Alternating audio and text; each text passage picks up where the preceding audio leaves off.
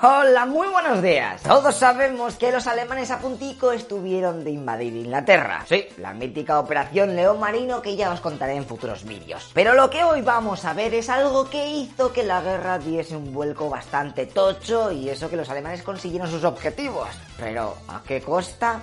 a la de Noruega y Dinamarca, ¿sabes? ¿A qué costa? Me callo ya porque la operación Feseranbang bueno, va, va, a comenzar, ¿ok? Venga, dentro intro.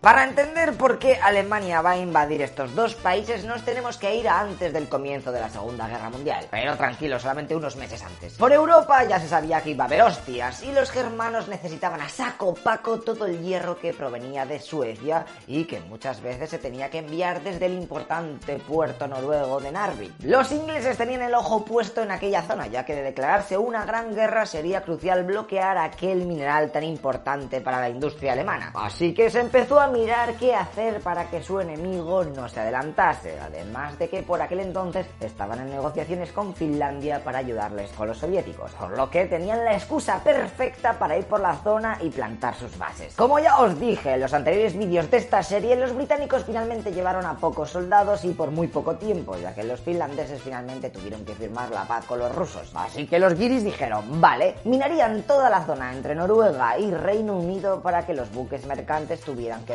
todo el rodeo y así pudieran ser interceptados fácilmente. Pero los yankees se quejaron porque también afectaría su comercio y pusieron en pausa esta táctica. En el otro bando, los alemanes que ya estaban viendo que como no hiciesen algo los aliados podrían hacerles muchísimo daño capturando las zonas de Noruega, pues va Hitler y ordenó a principios de 1940 que se preparase la invasión a Noruega. Y como los de la Luftwaffe estaban dando todo el rato el coñazo porque querían aeródromos más cerca, pues venga, de paso también se pillaría Dinamarca. ¿Estáis contentos ya? ¡Hola! ¡Dos por uno. La idea era que la operación tendría que ser ultra rápida, capturando los reyes de ambos países y propiciando la rendición easy peasy. Para que esto fuese como la seda, se ordenó paralizar todas las operaciones de submarinos en el Atlántico para que viniesen a echar también una mano. Venga, U-Boats, que hay que arrimar el hombro un poquito, ¿eh? En febrero, los británicos interceptaron en aguas noruegas a un buque mercante alemán, así que eso hizo ver a los alemanes que los de Churchill lo tenían bastante claro, así que se aceleraron sus planes de ataque. Mientras tanto, los aliados dieron finalmente luz verde a la operación Wilfred, es decir, la de minar el mar, para joder un poquito a, los del eje. Y tan solo seis días después de que estos barcos empezaran a tirar hierro con regalicos al mar, el 9 de abril los nazis comienzan su macrooperación. Ese día, a las 4 de la mañana, el embajador alemán en Dinamarca llama al ministro de Exteriores de ese país y se reúnen. El germano le dice, oye tú, que nuestras tropas están movilizándose para invadir tu país y así prevenir un ataque franco-británico. No te pongas tonto y montes una resistencia o mierdas de esas, ¿eh? Así que dejarnos invadiros en paz y no habrá movida. Y si te pones tontico, ya te digo que la Luftwaffe está preparada para bombardear Copenhague. O sea que tú verás. En verdad, 20 minutos antes de esta charla, el ejército alemán ya estaba adentrándose en aquel país, encontrándose, por cierto, con una resistencia. Esa misma madrugada desembarcaron en la capital y fueron rápidamente al palacio de Amalienburg para capturar a la familia real danesa. Pero su guardia personal los repelió. Allí estuvieron resistiendo lo que pudieron hasta que por el temor de que la se cargase la ciudad, decidieron rendirse a las 6 de la mañana. Flipas, convirtiendo esta invasión en la campaña más corta realizada por los alemanes durante toda la Segunda Guerra Mundial. Ni medio día les habían durado. Eso es porque Gravesen estaba fuera, que si no. Dos días antes, un submarino polaco hundió cerca de las costas de Noruega a un barco mercante alemán. ¿Y cuál fue su sorpresa al ver que los náufragos que empezaban a saltar al mar eran nada más y nada menos que soldados? Así que rápidamente se alertó a los británicos de que, oye, tío, que los alemanes están llevando ya soldados a Noruega.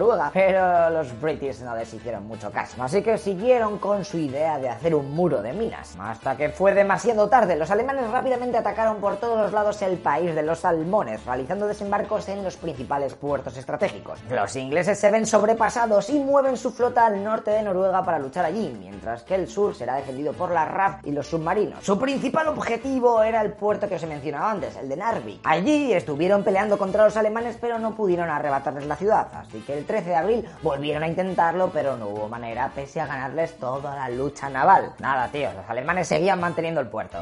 Vaya movidote. Los aliados necesitaban meter soldados en territorio noruego antes de que los alemanes se asentasen, así que se propuso un doble ataque. 12.000 hombres desembarcarían en Trondheim, en mitad de todo el país, para crear una especie de barrera, y otros 25.000 intentarían de nuevo tomar Narvik. El 17 y 18 de abril de 1940 se puso en marcha esta operación, y el resultado fue... Pues a ver, los que iban a la ciudad hasta del medio, un desastre. Los alemanes ya habían acabado con toda la resistencia noruega y les fue fácil detener la invasión aliada. Y los del otro grupo, los de Narvik, fíjate tú por dónde lograron expulsar a los 4.000 defensores alemanes haciéndoles retroceder hasta la frontera con Suecia. Así que, ale, se quedaron con aquel sitio para ellos. Pero tampoco es que lo fueran a aguantar por mucho tiempo, ya que los alemanes no tardaron en invadir Francia y los Países Bajos, así que se decidió evacuar a aquellas tropas para llevarlas a ayudar a los gabachos. Por lo que a mediados de junio la ciudad volvería a ser conquistada por los Germans. Y eso es más o menos todo, así que como resultado podríamos decir que los alemanes habían conseguido sus objetivos militares, bueno, tener el control de toda Noruega y de Dinamarca, aunque se les escapó el rey noruego que se largó al exilio a Inglaterra. Pero vamos, que la victoria no había salido nada, nada, nada barata. La armada de Hitler había perdido tres cruceros, 10 destructores y seis submarinos, algo que era bastante en aquellos primeros momentos de la guerra. Además de que los noruegos, al ver que les estaban conquistando, habían llevado a todos sus barcos mercantes a Inglaterra, por lo que no se la pudieron robar los alemanes, así que la Kriegsmarine, la, la de los nazis, había quedado muy debilitada y en los siguientes meses era de vital importancia, ya que se estaba preparando la invasión a Inglaterra. Pero viendo que no tenían suficientes embarcaciones para hacer un desembarco decente, finalmente Hitler puso en pausa aquella operación León Marino. Los aliados, por su parte, habían logrado que el envío de acero a Alemania se detuviese por medio año, así que con la tontería las fábricas se vieron desabastecidas. Y sin comerlo ni beberlo, habían propiciado que su enemigo usase gran parte de sus recursos sin defender toda aquella zona que acaban de conquistar, ¿eh? Noruega y Dinamarca, que no son pequeñas. Date cuenta de que en 1944 todavía había por allí cerca de 400.000 soldados del eje, haciendo obviamente que otros frentes quedasen un poquito más cojos. Así que como veis, en esto de las guerras, cualquier pequeña batalla, cualquier pequeña conquista o algo que parece poco importante, en verdad puede ser crucial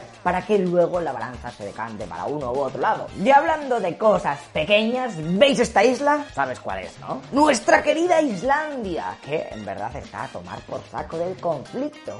¿Es que se verá involucrada? ¿Tú qué dices? ¿Con quién crees que va a ir? ¿Con los aliados o con los del eje? Haz tu quiniela en los comentarios y en unos días te voy a explicar la operación Fork, ¿vale? Venga, tíos. Hasta luego, locopixas.